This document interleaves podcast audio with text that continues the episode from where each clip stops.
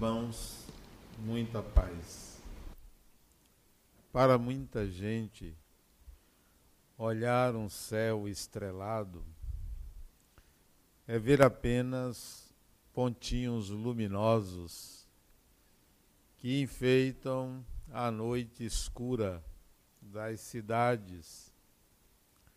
Parece que nada mais há do que aqueles pontos luminosos que durante o dia desaparecem para retornarem em tempos de céu aberto. Mas para outros mais curiosos, cada pontinho daquele representa um sistema, um conjunto, uma fornalha atômica de grandes proporções, muito maiores do que o Sol, em torno do qual a Terra orbita, está ali acontecendo a revelia de quem observa daqui da Terra. Ninguém imaginaria que nesse universo, ou neste céu estrelado, existem mais de 100 bilhões de galáxias que tem em torno de 200 bilhões de sóis maiores ou iguais aos nossos, ao nosso. É de uma complexidade inimaginável o que está diante dos olhos de alguém que nada mais vê do que pontinhos luminosos. Assim é a vida ela é muito mais do que aquilo que nós imaginamos. É claro que viver é uma obrigação, é uma imposição da própria vida. Todos temos que cuidar do corpo, todos temos que nos alimentar, todos temos que buscar uma atividade laboral temos que aprender, estudar, temos que nos relacionar uns com os outros, temos que nos movimentar em sociedade, temos que exercer nossa cidadania, temos que emitir nossas opiniões, temos que viver em família. Tudo isso são atividades do viver. Mas será a vida tão somente isto? Da mesma maneira, será que o céu estrelado são apenas pontos luminosos? Não, não é tão somente isso. Em algum tempo da nossa vida, nós vamos descobrir que o viver, esse simples ato de respirar e de se relacionar com as pessoas, é algo repetitivo que vem desde o período animal. É algo que nos leva a um cuidado com o corpo. Tão pouco nos, nos tem levado a uma percepção transcendente. Da mesma maneira que para investigar o pontinho luminoso chamado estrela é preciso poderosos telescópicos, para ir além dos cuidados da vida material e enxergar a vida espiritual, é preciso também muito mais do que dois olhos para ver ou ouvidos para ouvir. Muito mais. É preciso ir além daquilo que é o repetitivo, o normativo, o que é considerado normalidade. Se há alguém que diga, já me basta passar pelo que eu passo na vida material, por que vou me preocupar com a vida, a vida espiritual? Da mesma maneira, alguém aqui na Terra pode dizer: basta enxergar as estrelas como pontos luminosos numa noite escura. Mas essa mesma pessoa não sabe que uma simples mancha solar aqui no nosso Sol pode provocar catástrofes na Terra. Mas ele não está atento a isso porque olha apenas para o seu umbigo. Quem enxerga apenas a vida material, quem se ocupa tão somente dos afazeres obrigatórios e repetitivos da vida material, está perdendo a possibilidade da percepção de algo muito mais amplo, muito mais profundo, muito mais real do que aquilo que é a vida material. De quem estou falando? Estou falando da condição de espírito. Não estou falando de espíritos nem de mundo espiritual, mas da condição do indivíduo, da pessoa, do ser humano que não se vê como espírito, se vê como um corpo, não se percebe espírito, não integrou a sua imortalidade, mal consegue aceitar que há alguma coisa após a morte. E equivocadamente pensa que, cumprindo meia dúzia de preceitos religiosos, estará a salvo depois da morte. Numa visão imediatista, precipitada e pequena do que é ser espírito imortal. A visão deveria ser estendida a uma perspectiva mais além do que uma preocupação com o depois da morte. O depois da morte é ali, é perto, é factível a qualquer ser humano a qualquer momento, aos mais velhos como aos mais jovens.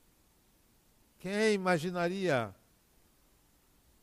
que cinco adolescentes seriam assassinados hoje pela manhã numa escola em São Paulo? Quem imaginaria? Eles não imaginariam. A morte não pede licença não avisa, olha, amanhã eu venho aqui. Acontece. Então, a perspectiva de pensar no depois da morte, no imediatamente depois da morte, já se tornou pequena. Era agradável e necessária há alguns anos atrás, 500 anos, dos dois mil anos atrás, quando as pessoas não vislumbravam o que vinha depois. E aí preparava-se o indivíduo para o depois da morte. Ofereceu-se um céu, uma grande iniciativa. Olha, faça isso que eu lhe dou um céu. Se você não fizer isso, você vai, mas vai para um lugarzinho quente. Eu te dou uma outra coisa. Mas eu estou lhe preparando para o logo depois. Mas e o depois, o depois? A vida do Espírito cessa com a oferta de uma recompensa ou de uma punição após a morte é pensar pequeno.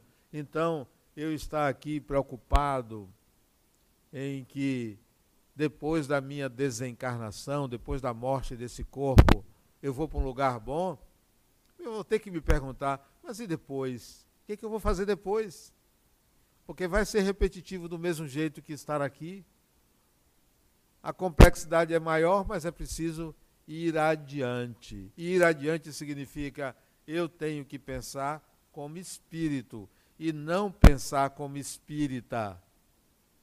E não pensar como católico, como batista, como budista, como muçulmano, ou como do candomblé, ou como da Umbanda. Eu tenho que pensar como espírito. E depois, e daí? E, consequentemente, o que é que me acontece? o que, é que eu devo fazer comigo? É ingenuidade pensar que o meu futuro, logo após a morte, está entregue a alguém que vai dizer para onde eu vou, que vai me julgar e determinar aonde eu me instalo. Ora, esse raciocínio, novamente, é imediatista e pequeno. Então, todo ser humano está entregue a alguém que lhe determina o destino? Ou você, espírito, é autor, condutor, construtor do seu próprio destino? Talvez devêssemos pensar como espíritos e não pensar imediatamente após a morte do corpo físico. Se nós olharmos a vida material com as suas obrigações, exigências, com o esforço que cada um deve fazer e acharmos que é um desafio trabalhar, é um desafio constituir família, é um desafio lidar com pessoas difíceis, é um desafio pagar contas, estamos a, novamente pensando pequeno. Esse não é um grande desafio. Se você ainda considera que tudo isso é o máximo desafio, que você não aguenta mais, você não entende ainda o que é ser espírito. Tudo isso fica pequeno. Mas tem gente que vai dizer: ah, é porque você não está doente, é porque você não tem um câncer. Ora, então a vida tem o seu limite numa doença? É uma doença que determina os horizontes da existência humana? De forma alguma, não é uma doença. A doença pertence ao corpo, o espírito não é doente. A doença não atinge o espírito. A doença atinge um corpo físico ou um corpo espiritual. Mas o espírito nunca adoece. Não há doença para o espírito. Se a gente pode falar em algo que atrasa o espírito, não é uma doença, é a ignorância.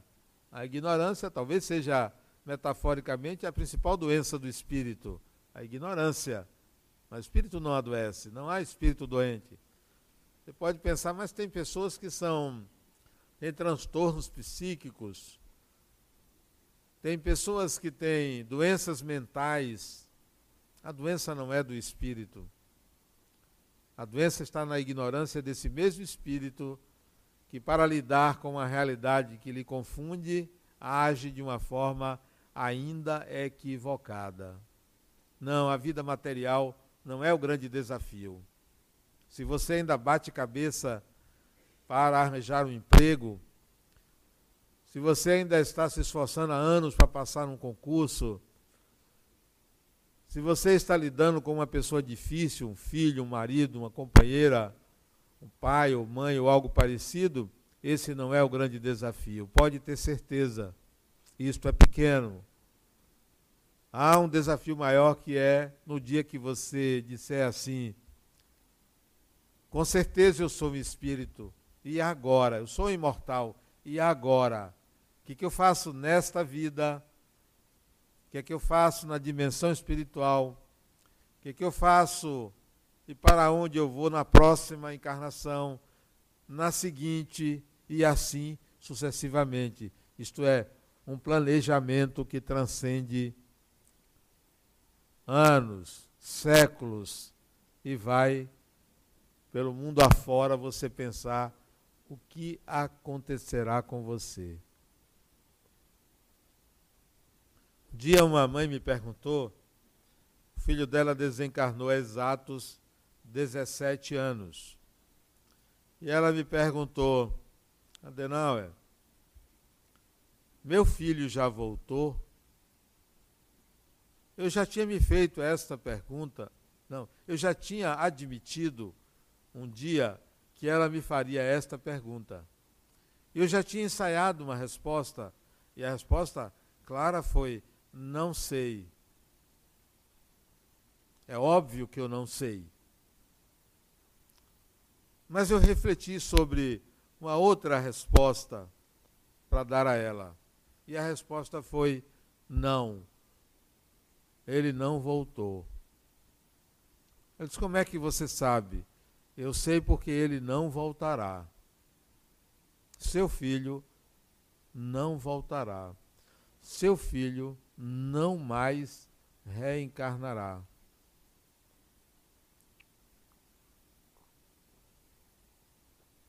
Aí ela perguntou, mas então ele é um espírito muito elevado? Ao contrário, atrasadinho. Atrasadinho, não. Não é por isso não. Então por que, que ele não vai mais reencarnar? porque ele não é mais seu filho. Não é mais seu filho. Você teve a honra de ter um espírito como filho. Mas ele é um espírito. Ele foi seu filho, não continua seu filho. Ninguém continua filho de ninguém, nem ninguém continua pai de ninguém, nem ninguém continua nessa ou naquela função. Somos todos espíritos independentes, singularidades que envergamos papéis a cada encarnação. Vamos admitir, o filho dela desencarnou, se eu não me engano, com 22 anos. Não, 17 anos. Sim, ele tinha 22 anos quando desencarnou. Ele tinha uma síndrome, uma espécie de oligofrenia. Ele desencarnou.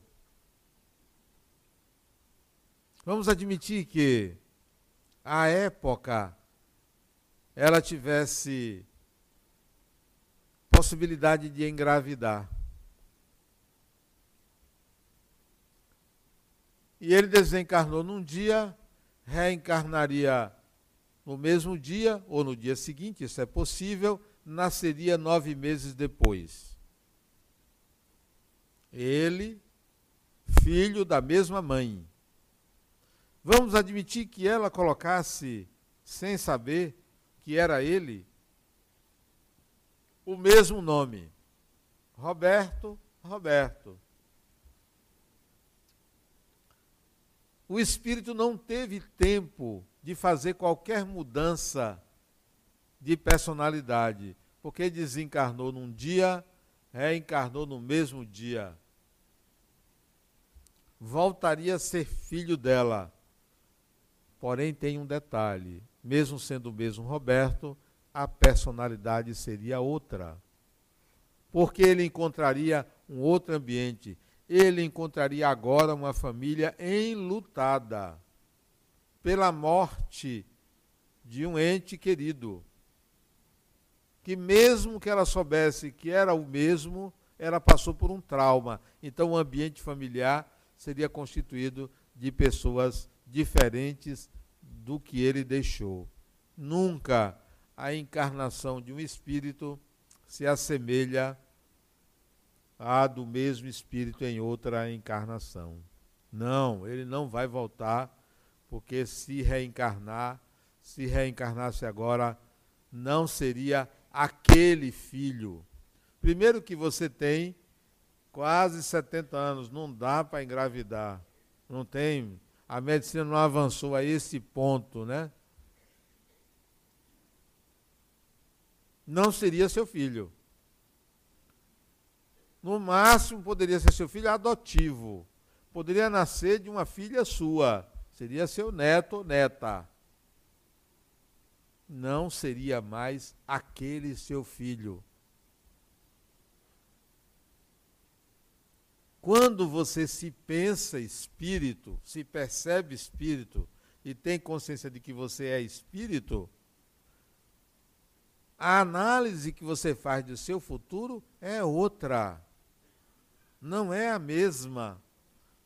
Para onde eu vou, você vai se perguntar. Só que você está olhando para você nesta encarnação. Você não se vê desencarnado. Você não sabe como você estará desencarnado, se você se lembrará de outra vida.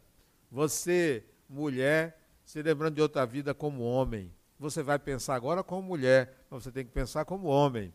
Você, homem, agora desencarnar, se vê mulher, você vai ter que pensar como mulher. Agora você não consegue fazer isso. Então, é preciso que você se veja espírito, que não tem gênero. Olha a dificuldade. Não tem marido, não tem mulher, não tem filho, não tem pai, não tem mãe. Você tem que se ver espírito. E isso é de uma complexidade muito grande. Então, o que você pensa que era desafiador, passar num vestibular, passar num concurso, lidar com o filho problema, lidar com isso, lidar com aquilo, isso é fichinha para a complexidade da sua própria evolução. Imagine vocês. Aqui, aqui não, porque são pessoas, espíritos mais evoluídos. Pessoas que não aprenderam a perdoar. Olha que atraso. Não sabe perdoar. Tem mágoa. Não é o caso de ninguém aqui. Mas tem gente. É, é verdade. Tem gente que não sabe perdoar. Guarda mágoa. Veja se vai conseguir ultrapassar os limites da percepção de que a vida é muito mais do que a indiferença a alguém, o desamor ou ódio a uma pessoa. Isso é de um atraso sem tamanho.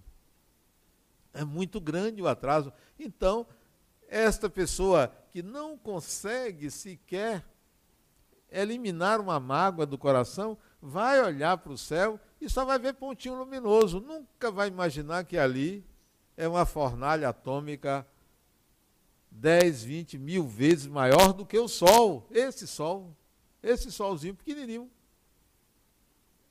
Não vê, não percebe. Então, nós estamos com os horizontes limitados pela falta de percepção da nossa condição de espíritos imortais. Vamos continuar comendo e bebendo, se completando aqui e ali, trabalhando para se aposentar, para descansar, achando que tá, acabou, não, está ótimo, ó, já cumpri minha parte, como se existisse um limite extremo, externo, ó, chegou aqui, está tudo resolvido. A morte é um problema. O depois da morte é um problema para aqueles que estão ligados ao corpo, que estão ligados à vida aqui, achando, ah não, eu tenho que ir lá ajudar minha filha, meu filho, meu neto, minha neta. Ou então que fica numa encarnação agora, arranjando desculpas para não dar um passo à frente, porque tem que cuidar de uma outra pessoa que lhe suga as energias.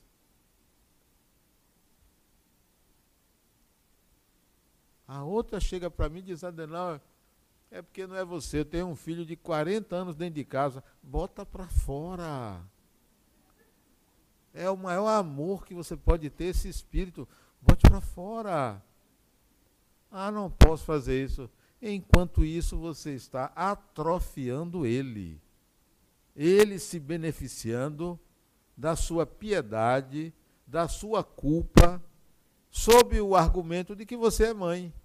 Mãe de quem? Foi você que botou no mundo. Quem botou no mundo foi Deus. Você deu apenas o corpo, deu o receptáculo. Mas não foi você que fez o espírito. Se fosse inválido, né? doente mental, mas um marmanjo, engordando, comendo e dormindo, comendo e dormindo. E a mãe trabalhando, dando dinheiro a ele, uma mesada para ele comprar cigarro, para ele sair e tal ter amigos. Não. Só isso. Só isso que ela faz. A senhora é uma pessoa má. Olha o prejuízo que você causa ao outro. Não percebe que são espíritos, são pessoas. Tire, diga que o dinheiro está curto. Não tem dinheiro. A outra deu um apartamento ao filho, e, porque o filho disse que não queria mais morar com ela, com ela, com o pai. Não queria, queria um apartamento. E ela deu, alugou um apartamento para ele, uma mesada, pronto, ele foi viver. Às custas de quem dela? Nunca trabalhou. Eu pedi ajuda porque ele estava com problemas com o irmão. E quem tem problema é a senhora. Acabou o dinheiro. Diga a ele que acabou o dinheiro. Vamos ver. E que em casa o quarto dele já está ocupado pelo cachorro. Já tem um cachorro lá. Vocês estão dando risada? Você veja os conselhos que eu dou. É esse tipo de conselho. Bota para fora. E ela fez isso com ela. Eu consegui que ela fizesse isso. Dê a ele três meses de prazo. Que o dinheiro acabou. O dinheiro acabou, o dinheiro acabou. O que, é que ele fez? Arranjou um trabalho.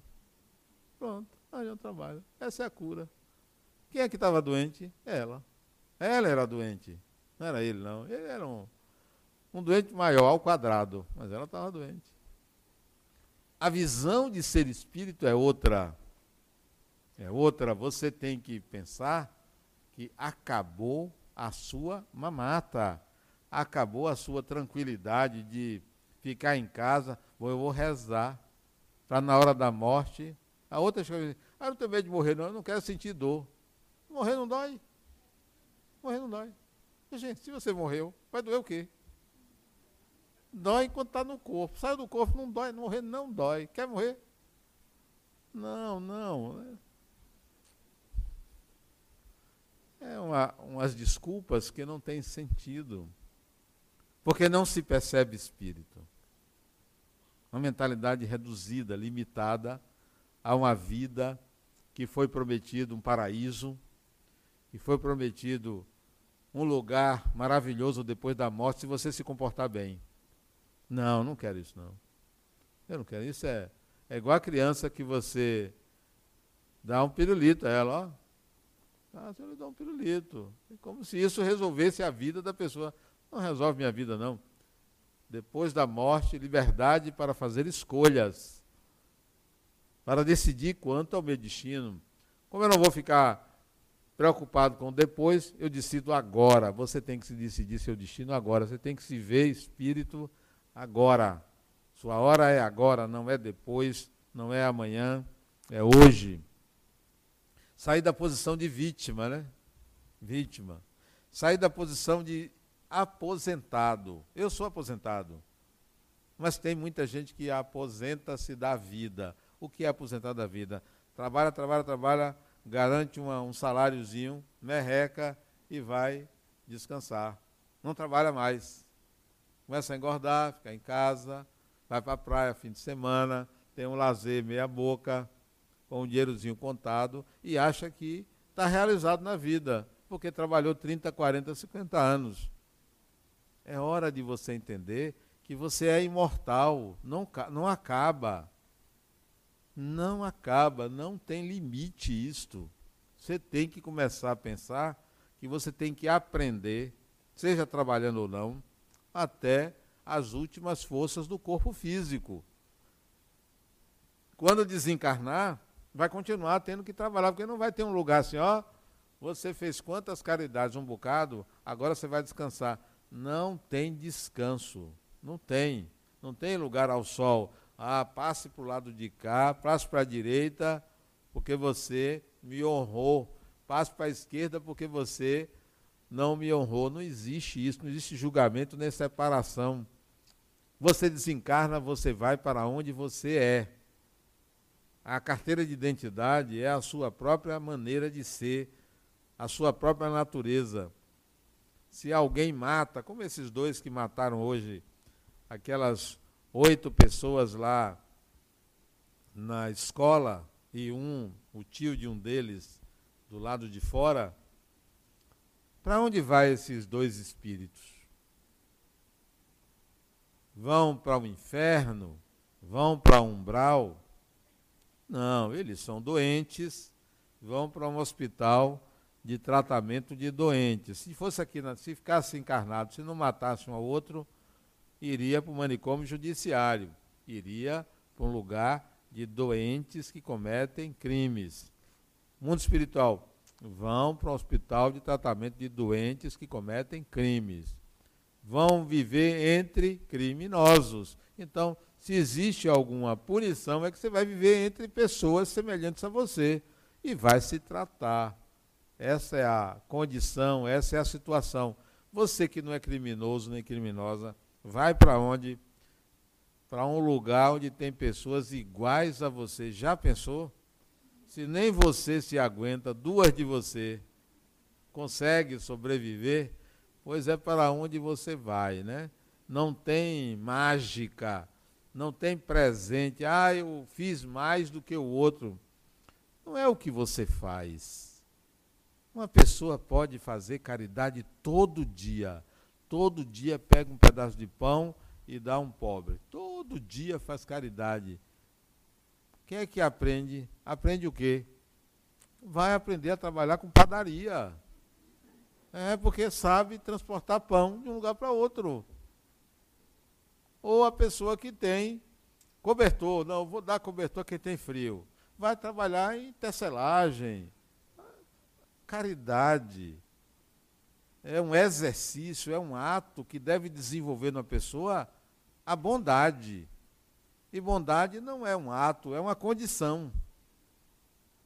Processo de evolução, ou, ou você é uma condição e não um ato. Não é o seu ato.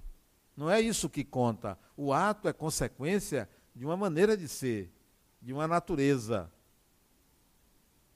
de habilidades que você já conquistou. Então, olhe para quem você é, não para o que você faz.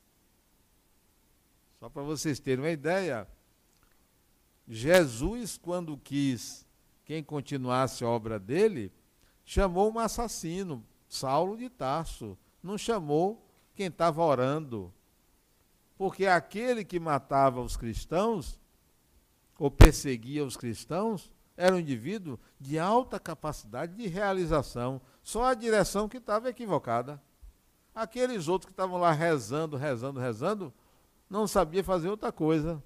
Vai conduzir o quê? Vai orientar quem?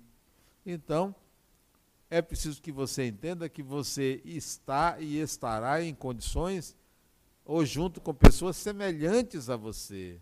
Daí a necessidade de você se capacitar, de você desenvolver habilidades. Não lamente a vida, não lamente a sua vida, não lamente uma perda, não lamente algo que lhe tirou da zona de conforto. Entenda que todo o processo ele tira da zona de conforto é um convite de Deus. Ah, eu caí. Deus lhe convidou. Ah, eu perdi tudo isso. Um paciente meu disse, Adenauer, eu tinha muito e perdi tudo. Ele era empresário, perdeu tudo, milhões. Disse, olha, olha a minha vida, eu passei os últimos dez anos tentando me tentando reerguer o negócio, só me afundei mais ainda. Perdi mais dinheiro, estou devendo a Deus e o mundo.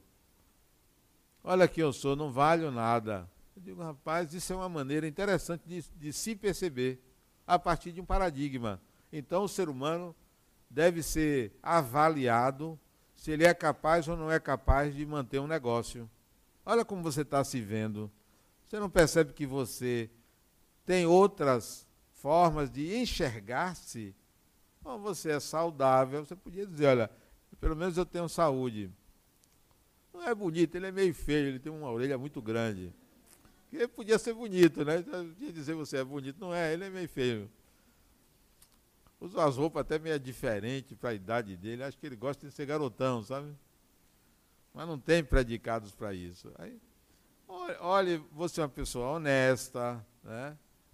Você é uma pessoa responsável. Você é uma pessoa. Dizer, você é bem acomodado. Até hoje você mora com a mãe. Mora com, veja. Empresário, não casou. Até hoje você mora com a mãe. Desconfie do sujeito ou da sujeita que tendo saúde, sanidade mental, ainda mora com os pais depois de uma certa idade. Pode desconfiar acomodada. Se, não tem ninguém aqui nessa condição. É, são outras pessoas, né? Gente, você é espírito. Deixe de dar trabalho à velha. Deixe a mulher viver a vida dela, né? Não pode. Não, tem que cuidar de filho. E ela se realiza, né? acomodou-se também, se realiza. Para se contrapor à ausência do marido, ela pega um filho para criar. Não, fica aqui. Fique aqui. A condição de ser espírito imortal nos coloca ante desafios muito maiores. Muito maiores. Por isso que a gente não quer.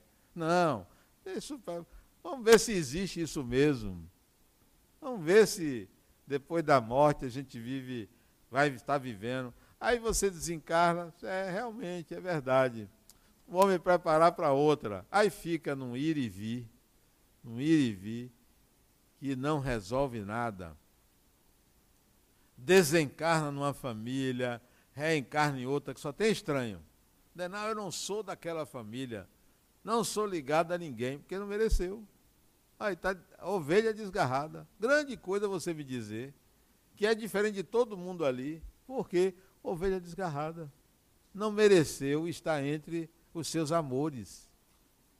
Então, a condição de espírito nos leva a diferentes reflexões, mas a maioria está comendo, bebendo, vivendo ali na sua vidinha mais ou menos, assistindo as suas é, séries de televisão, né? Hoje está na moda, série de televisão. Antigamente era novela, hoje é série de televisão. Senta ali, está ali na rede social, né? que hoje entrou numa instabilidade muito grande, rede social.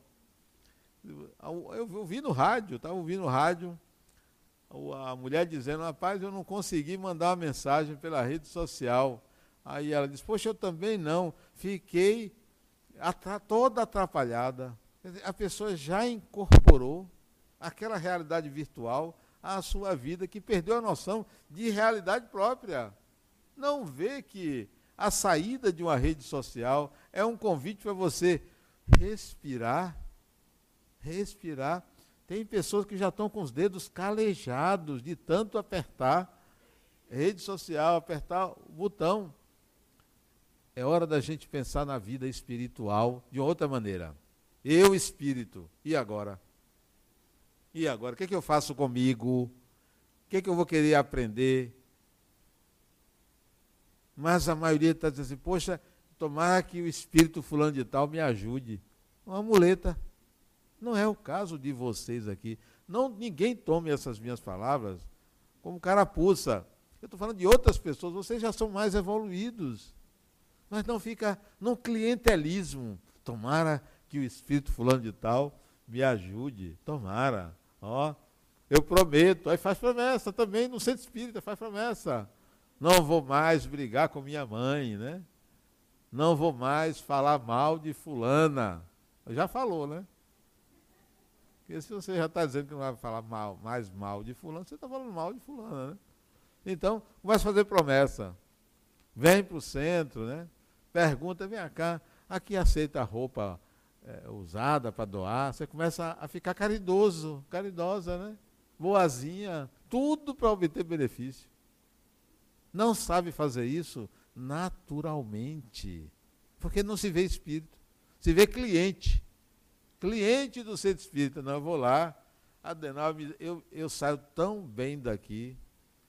É porque você deixa todo o seu mal aqui. Mas a gente manda de volta. manda de volta. Ela vai ficar aqui? Né? A pessoa deixa aqui com a gente. Quem vai resolver? Leve de volta a criatura. Quando você sai dali, Todo mundo volta para o seu campo. Vai no carro com você. Você pensa que vai sozinha, mas três, quatro. Tem gente que é ingênua, né? Ingênua. Denal, tem alguém aqui com a gente? Tem. Você está vendo? Não precisa ver, não. A sala está cheia.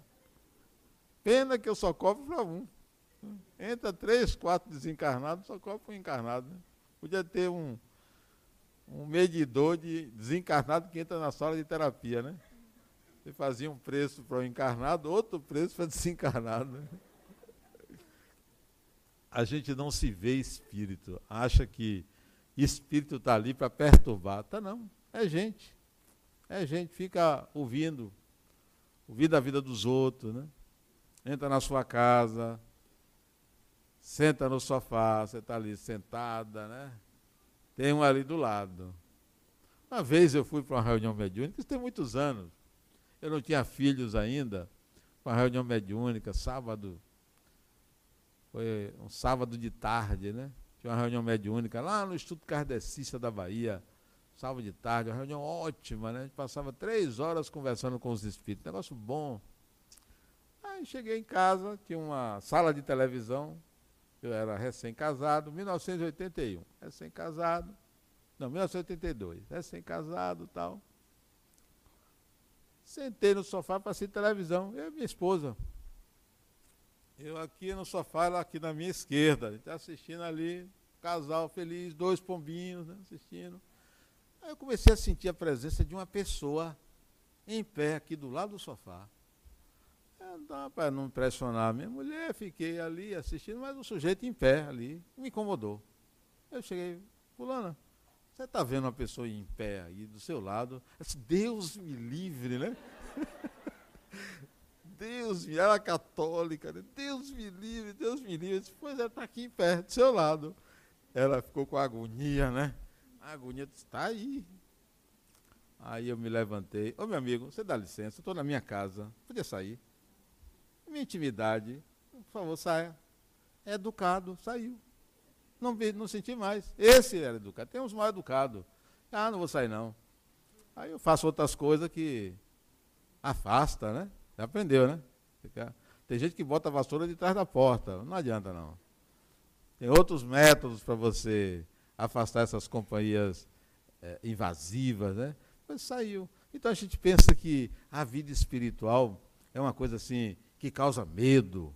Não, vocês não, vocês não têm medo de espíritos, mas tem gente que tem medo, medo de escuro, medo disso, medo daquilo. Pense como espírito, é você o espírito que está ali. A sua integridade como espírito não é violada. Espírito desencarnado nenhum vai fazer com você nada que você não mereça. Por que só cinco crianças e três adultos desencarnaram hoje de manhã lá em Suzano, São Paulo? Porque aqueles predisposição para desencarnação naquele período, naquele momento. Predisposição. Por que o amigo do lado não desencarnou? Não tinha predisposição para aquele momento. Os assassinos não fizeram a desencarnação daquelas pessoas. Não foram a causa. A causa é a predisposição por desígnios divinos. Ninguém mata ninguém. Quando uma pessoa mata outra, a outra desencarna, aquela desencarnação é prevista para aquela pessoa, não daquela maneira, porque Deus não precisa de justiceiros, não precisa. Desencarnaria de outra forma, de outra maneira. Então, por que, que eu vou ficar com medo de desencarnar? Hoje um paciente me ligou, Adenal, hoje é meu aniversário e você esqueceu de me ligar. Disse, não, eu não esqueci. Na hora que eu vi seu nome no celular, eu me lembrei que eu ia ligar. Então, não esqueci. Você viu que eu nem falei com você. Quando eu vi o nome, pois é, Adenauer, meu aniversário, mas é, 92 anos. E eu, eu sempre disse ele teimoso, né? Teimoso. 92 anos, é uma pessoa que já devia ter ido embora há muito tempo, né? Aí, ele disse, pois é, eu disse, ó, você ainda tem oito anos, oito anos aqui, você vai desencarnar com 100 anos. Ele disse, é muito. Isso hoje no celular. É muito, me dê menos. Não, eu quero sua companhia até os seus 100 anos, porque eu gosto de você. Você é um bom paciente, eu ganho dinheiro com você. Você desencarnando, eu vou perder esse dinheiro. Então, deixa eu fazer uma poupança nesses oito anos, toda semana. É uma poupança para mim. Depois você desencarna, depois desses oito anos. Aí ele deu risada tal. Ele pensa como espírito. Esse senhor, de 92 anos, ele pensa como espírito. Coisa rara. A maioria pensa como corpo, pensa nessa vida, tem medo da morte. Eu me lembro a primeira sessão que eu tive com ele, isso já tem uns seis anos, ele disse assim para mim: Eu estou cansado de viver, eu quero me libertar desse corpo. Eu disse para ele: Para fazer o que do outro lado? Perturbar é melhor você ficar por aqui. Como assim perturbar? Porque se você quer deixar esse corpo por via não natural, é porque você está perturbado. A vida tem que ser vivida até a última gota de oxigênio. Então, é preciso viver. Aí ele começou a pensar de outra maneira. Já veio aqui assistir palestras, eventualmente ele vem. Pensar como espírito. Pensar como espírito é de uma complexidade muito grande muito grande. Você tem que ter outros horizontes. Eu vou fazer o que nessa encarnação? Dá tempo de ser médico? Nessa não dá, não. Deixa para a próxima. Se não der para a próxima, tem outra. Dá tempo de aprender violão? É, sou meio tapado para música, não. Dá tempo de fazer um, um curso de mecânico? Talvez dê. E por aí vai. Você começa a criar possibilidades de aprendizado para ter é, habilidades de reencarnar e não ficar batendo cabeça procurando emprego. Por que uma pessoa com 50 anos está procurando emprego? Não se capacitou. Não se capacitou. Dá tempo, se capacite.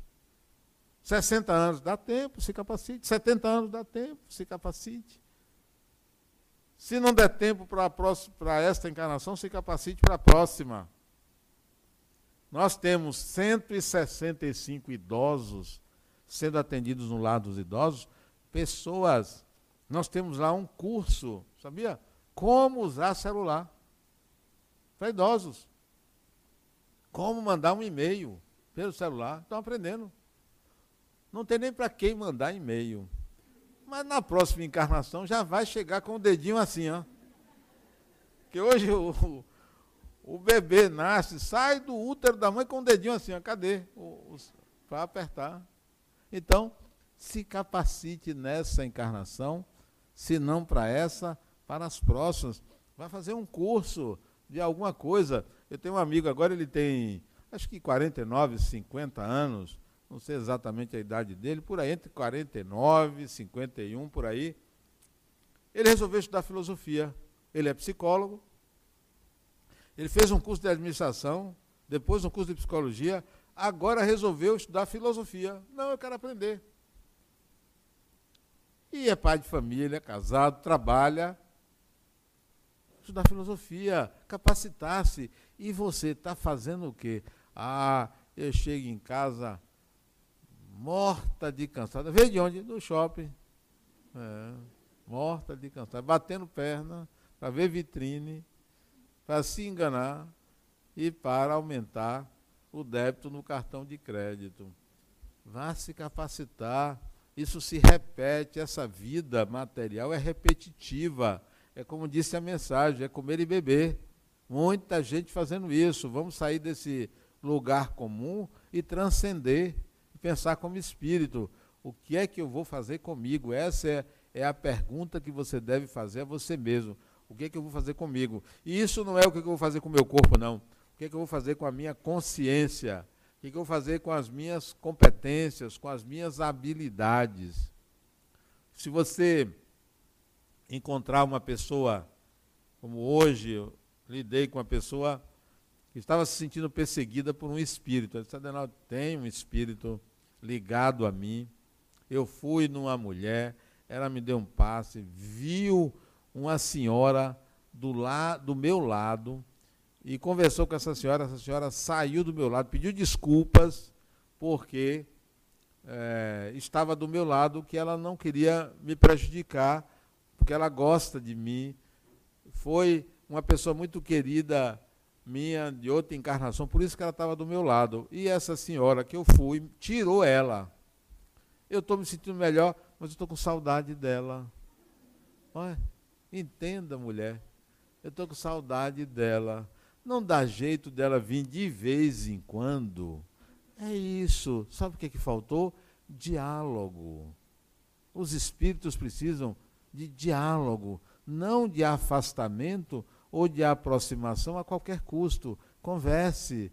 Você sabe o nome dela? Não sei. Eu acho que o nome dela era Ana.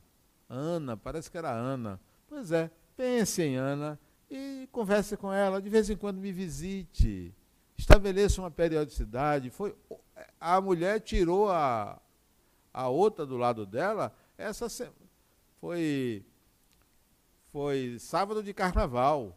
Então tem pouco mais de uma semana. Né? Foi sábado carnaval. E ela está com saudade.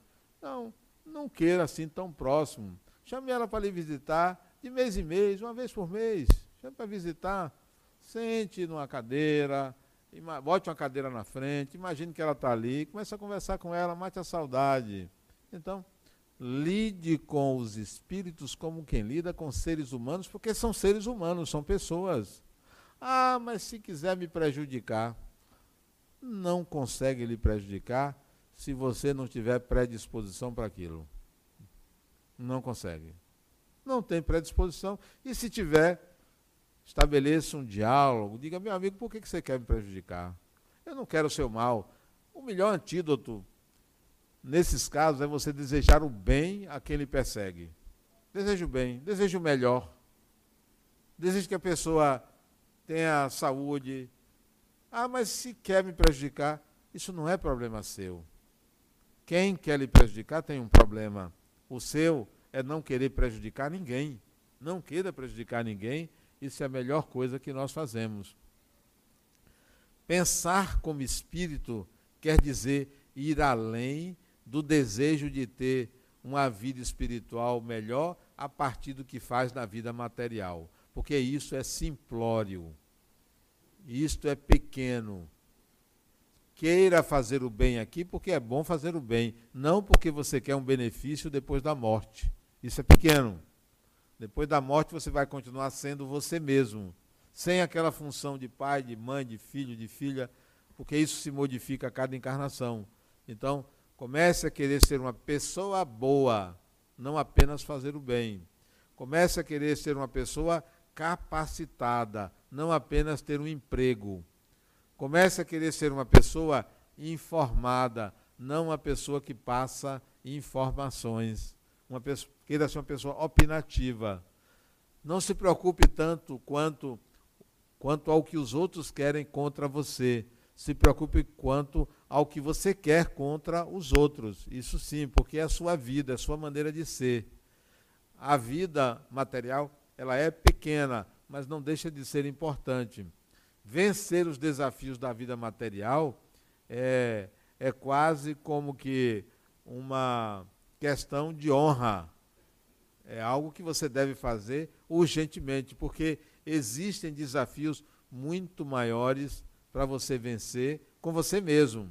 Você é o seu inimigo, você é o seu amigo, então cuide de você na condição de espírito imortal.